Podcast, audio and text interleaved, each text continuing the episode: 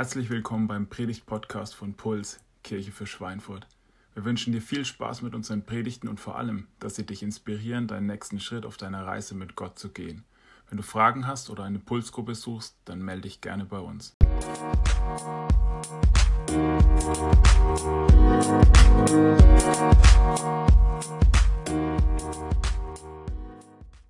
Weihnachtstyp man ist und ich, ähm, ich würde von mir sagen, ich bin so ein Mittelweihnachtstyp irgendwie. Also ich bin nicht so ein so, so jemand, der total ausrastet, wenn im September die ersten Spekulatius auftauchen. Aber ich habe auch keine Angst vor Weihnachten. Also ich bin so irgendwie zwischen, zwischendrin. Aber ich freue mich schon auch auf Weihnachten aus drei Gründen. Die möchte ich euch kurz sagen. Der erste Grund ist Geschenke. Ja, das gebe ich ehrlich zu. Ich bekomme gern Geschenke. Der zweite Grund ist Essen. Ich esse gern, das gebe ich auch gern zu. Und der dritte Grund ist Menschen. Ich bin auch gern von netten Menschen umgeben. Und mich würde mal interessieren, ähnlich wie Christian gerade auch äh, interessiert an eurem Weihnachtsverhalten war, ähm, was euch am wichtigsten ist, Essen, Geschenke oder Menschen. Und wir machen das jetzt nicht so mit Handzeichen oder so, sondern die Kinder dürfen auch mitmachen. Wir machen das mit Brummen. Also wenn du dir denkst, okay, ich freue mich total über Essen, dann brummst du laut, ungefähr so, mm. und wenn du denkst, na, Essen ist mir nicht so wichtig, dann eher leise, so, mm. okay, das habt ihr verstanden, ist ja auch nicht so leicht. Und ihr Kinder, ihr dürft richtig mit, mit brummen. Also, fangen wir mal an. Wer freut sich aufs Essen? Okay. Dann äh, würde mich mal interessieren, Geschenke. Okay, die Kinder, die haben laut gebrummt. Dann äh, Menschen. Okay, entweder seid ihr gut erzogen oder sozial. Ähm, auf jeden Fall habe ich das Gefühl, ihr freut euch am meisten auf die Menschen. Anders als 52 Prozent der Deutschen. 52 Prozent der Deutschen freuen sich an Weihnachten besonders aufs Essen. Man könnte sagen, vielleicht sogar am meisten. Vielleicht ist äh, Weihnachten für dich auch wirklich so ein, so eine, so ein Fest, wo, wo so heile Welt bei euch zu Hause ist. Wo du dich einfach so richtig wohlfühlst und so richtig froh bist. Alle kommen an den, an den Essenstisch und die Zähne, die sind so weiß wie der nicht vorhandene Schnee und das Essen wird einfach nicht kalt und alle lächeln und alle sind fröhlich und alle sind froh und es ist einfach nur heile Welt bei dir zu Hause. Und du du freust dich so richtig drauf, nach Hause zu kommen. In, in letzten Tagen irgendwann habe ich von jemandem die Aussage gehört, an Weihnachten freue ich mich am allermeisten darauf, nach Hause zu kommen. Aber ich glaube, nicht jeder von uns hat so, ein, hat so ein Zuhause. Nicht jeder von uns erlebt so eine heile Welt.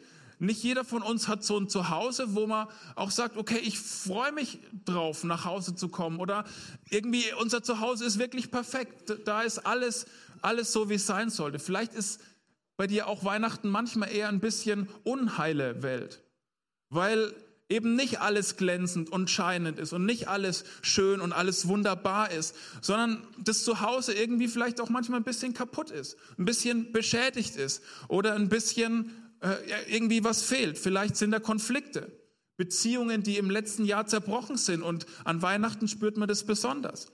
Oder Sorgen, die du das ganze Jahr hast, aber an Weihnachten kommen die irgendwie so ein bisschen an die Oberfläche. Oder Einsamkeit, Fragen, die dich quälen übers Leben, über, über deine Situation. Vielleicht ist es, ist es Schmerz, der irgendwie in dir ist und der an Weihnachten besonders spürbar wird. Oder vielleicht bist du ein Schulkind und du hast immer wieder Angst vor der Schule und das ist das, was an Weihnachten dir irgendwie die, Frau, äh, die, die Freude an den Geschenken raubt. Egal, wo wir heute Abend stehen, egal ob du hier bist, weil man halt an Weihnachten in den Gottesdienst geht und dann hat man das auch abgehakt oder weil du irgendwie bewusst mit Gott lebst und dich als Christ bezeichnest. Ich glaube, wir alle kennen diese Spannung, dass wir uns eigentlich nach einer heilen Welt sehnen, aber so oft irgendwie in einer unheilen Welt leben müssen und uns auch irgendwie heimatlos fühlen oder unsere Heimat irgendwie einen Makel hat. Und heute möchte ich mit euch der Frage nachgehen, wie die, wie die Weihnachtsgeschichte auf diese Spannung eine Antwort geben kann. Wie die Weihnachtsgeschichte auf diese Spannung von unserer Sehnsucht nach der heilen Welt und der unheilen Welt, in der wir oft leben, wie da in der Weihnachtsgeschichte eine, äh, eine Antwort zu finden ist. Und wir haben die gerade schon gehört von der Anne, die Weihnachtsgeschichte, und wir wollen da so ein bisschen ähm, eintauchen in ein paar einzelne Verse. Und ich habe das Gefühl, oft behandeln wir die Weihnachtsgeschichte so ein bisschen wie ein Märchen. So, es war aber einmal vor langer, langer Zeit oder es war einmal vor langer Zeit in einer weit, weit entfernten Galaxis. Also irgendwie so ordnen wir manchmal auch die Weihnachtsgeschichte ein. Es war alles so schön, so hudeli budeli und alle so und die Sonne ist nachts aufgegangen und die Sterne und was weiß ich und es war einfach nur schön. So, so märchenmäßig. Aber eigentlich will die Weihnachtsgeschichte gar nicht nur wie ein Märchen verstanden werden. Wenn ihr gut aufgepasst habt, Lukas, ähm, der das damals berichtet hatte, das aufgeschrieben hat, er sagt, es war zu der Zeit, als Kaiser Augustus Kaiser war, er nennt den Statthalter und ein bestimmtes historisches Ereignis, nämlich die Volkszählung. Also wir nehmen die Weihnachtsgeschichte oft so märchenhaft wahr, aber eigentlich möchte sie als eine reale historische Geschichte wahrgenommen werden. Und oft nehmen wir die, die Weihnachtsgeschichte so wahr wie so heile Welt, wie ich es gerade schon ein bisschen angedeutet habe. So, oh, der Stall, Josef hatte vorher Kerzen aufgestellt und der Esel hat sein Weihnachtsjackett angezogen und es war einfach so schön alles. Heile Welt an Weihnachten. Vielleicht war aber auch eher unheile Welt an Weihnachten in diesem Stall, weil, weil Josef, Josef im Stress war, weil er mit seiner hochschwangeren Frau auf überfüllten Straßen unterwegs war und keinen Ort gefunden hat, wo sie irgendwie dieses Kind zur Welt bringen konnten. Und genau da wollen wir mal ein bisschen eintauchen in den Vers 6 von dieser Weihnachtsgeschichte. Da können wir das nochmal lesen. Während sie nun in Bethlehem waren, kam für Maria die Zeit der Entbindung.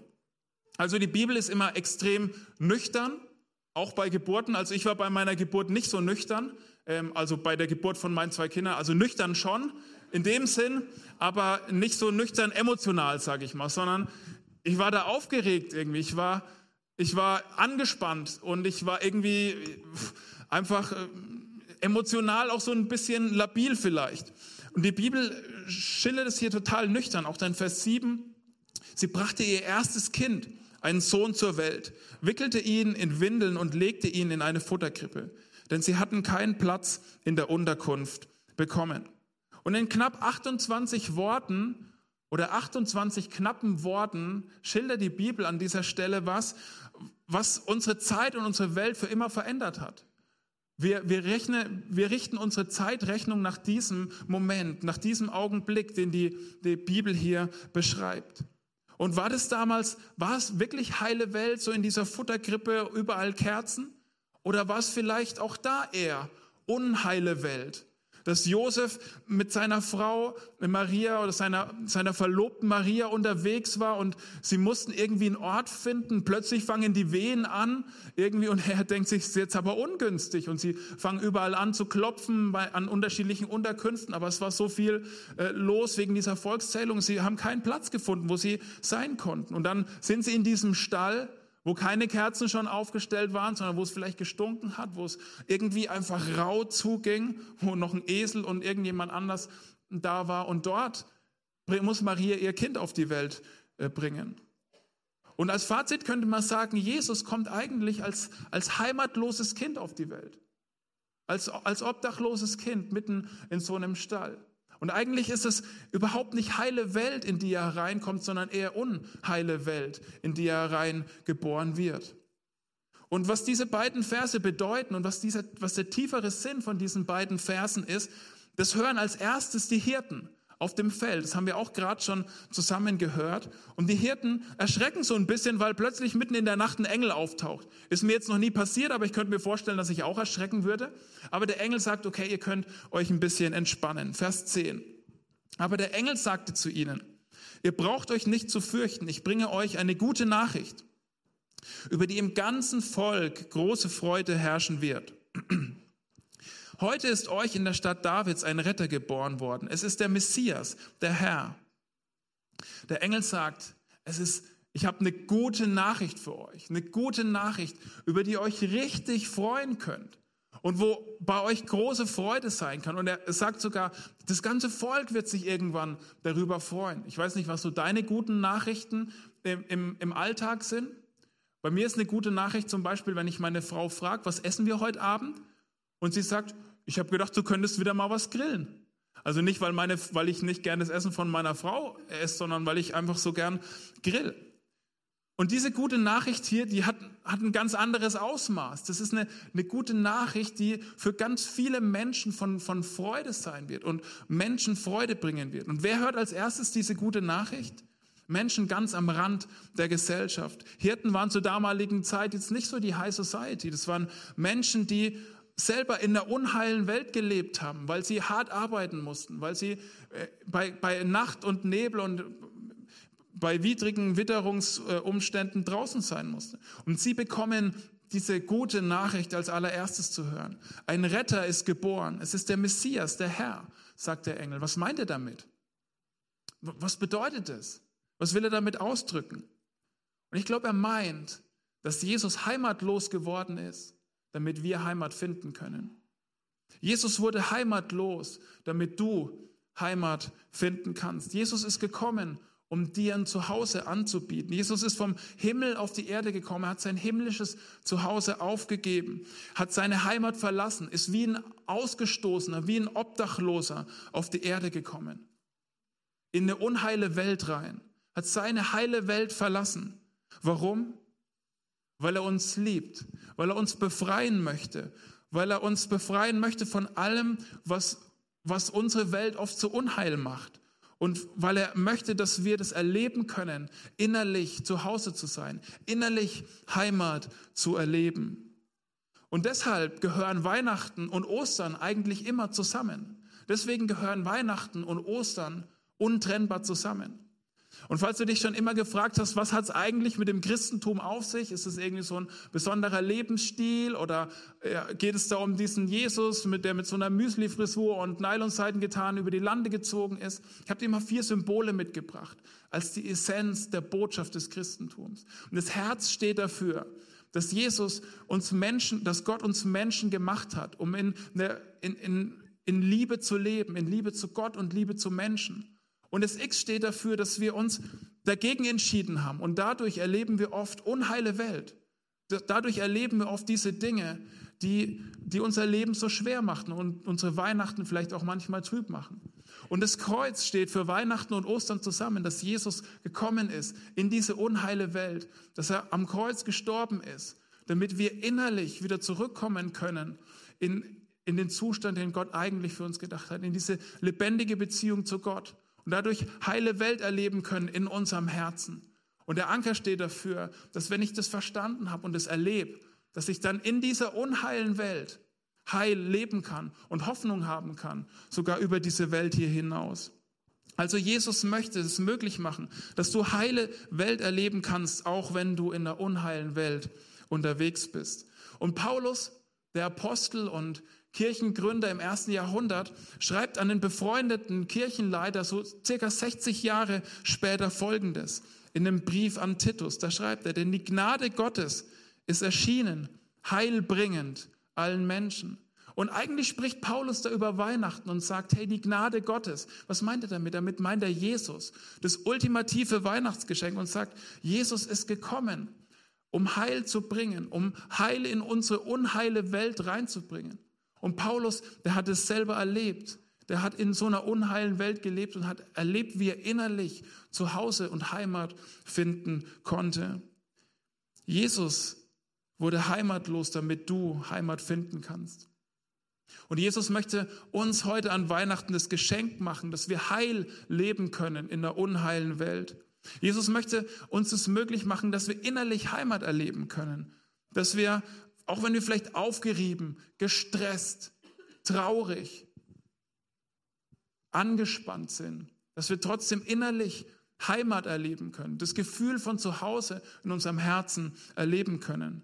Und dass wir trotzdem, trotz der unheilen Welt, in der wir leben, sagen können, ich bin, ich bin angenommen und ich bin wirklich angekommen. Und wie kann das für jeden von uns jetzt an Weihnachten 2019 ganz praktisch werden. Und dazu habe ich euch mal ein Weihnachtsgeschenk mitgebracht. Da steht Anne Herz drauf, das, weil es nämlich für meine Frau. Das verschenke ich heute tatsächlich noch. Und dieses Geschenk möchte ich einfach als Symbol nehmen dafür, was du mit dieser Botschaft von Weihnachten anfangen kannst. Also, ich weiß nicht, wie es dir geht, aber bei einem Geschenk ist für mich liegen lassen nie eine Option. Wenn ich ein Geschenk sehe, dann will ich das am liebsten auspacken, weil es vielleicht für mich ist. Und genauso kannst du heute Abend auch dieses Geschenk von Weihnachten auspacken. Vielleicht heißt es, bedeutet auspacken für dich, dass du dich auf die Suche machst, ob es diesen Gott wirklich gibt und ob hinter der Botschaft von Weihnachten vielleicht wirklich ein bisschen mehr steht. Vielleicht bedeutet es, dass du dich auf eine Entdeckungsreise machst und vielleicht wieder mal zur Pulskirche kommst. Vielleicht bedeutet es auch für dich, dass du das Geschenk von Weihnachten auspackst, dass du heute Abend in diesem Gottesdienst deine unheile Welt, das, was dein Weihnachten so schwer und so trüb macht vielleicht oder grau macht, dass du das, dass du das Gott ganz neu hinhältst und erleben kannst, wie er dir Heil ins Herz schenken möchte. Oder vielleicht bedeutet es für dich, dass du das Geschenk auspackst und dich ganz neu über dein inneres Zuhause bei Gott freuen kannst. Also die erste Möglichkeit, die man hat, wenn man ein Geschenk hat, ist, dass es für einen bestimmt ist und dass man es auspackt. Und die zweite Möglichkeit ist, dass es für jemand anders ist und dass man es weitergibt. Und vielleicht ist es für dich heute Abend dran, dass du, dass du dieses Geschenk von Weihnachten ganz neu weitergibst. In diesen Weihnachtstagen, dass du jemand ermutigst, der gerade vielleicht in so einer unheilen Welt lebt und du weißt es. Oder dass du für jemanden da bist, der das gerade ganz besonders braucht. Oder dass du die bucklige Verwandtschaft, die du in den nächsten Tagen triffst, nicht nur erträgst, sondern ihnen freundlich und, und voller Liebe begegnest. Und auch dem grimmigen Onkel, der immer so äh, nervige Be ähm, Bemerkungen macht. Oder vielleicht heißt es, dass du das Geschenk von Weihnachten weitergibst, dass du nicht Konflikte befeuerst in den nächsten Tagen, sondern versuchst Konflikte zu besänftigen. Wo kannst du das, was Jesus für dich sein möchte, für jemand anders sein? Jesus wurde heimatlos, damit du Heimat erleben kannst, damit du Heimat finden kannst. Und ich merke das immer wieder, dass wir das alle brauchen und dass wir das alle erleben können. Ich habe eine kleine Tochter, die ist so dreieinhalb Jahre alt und sie kommt immer wieder zu mir mit irgendwelchen Dingen, die ihr Sorgen machen.